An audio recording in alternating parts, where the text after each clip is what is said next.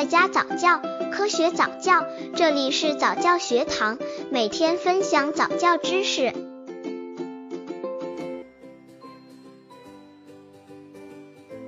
一岁宝宝早教注意事项：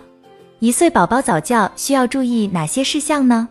家长们在给一岁宝宝早教时，一定要注意，不要把目标定得太高，或者有盼望宝宝成为神童的心理。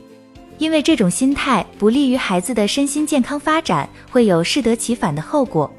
刚接触早教的父母可能缺乏这方面知识，可以到公众号早教学堂获取在家早教课程，让宝宝在家就能科学做早教。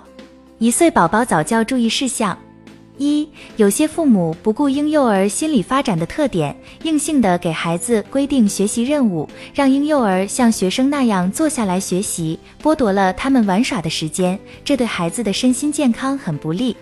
二，目前不少家长把早期教育视同于早期学科教育，孩子一岁以内学认字，三岁以内学外语，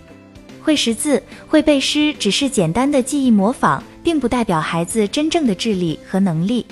三零至三岁的孩子正处于情绪、情感和语言发展的关键时期，因此早教的重点是把握好语言、智能、体能、感官等七个幼儿身心发展的顺序和规律，采取鼓励性学习，创造快乐环境，开发其本身已有的潜能。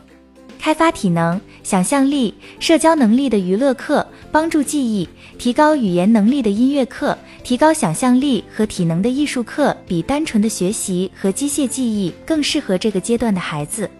四、家长们应该采取正确科学的早教方法，让孩子更快、更好的成长，避免走一些弯路。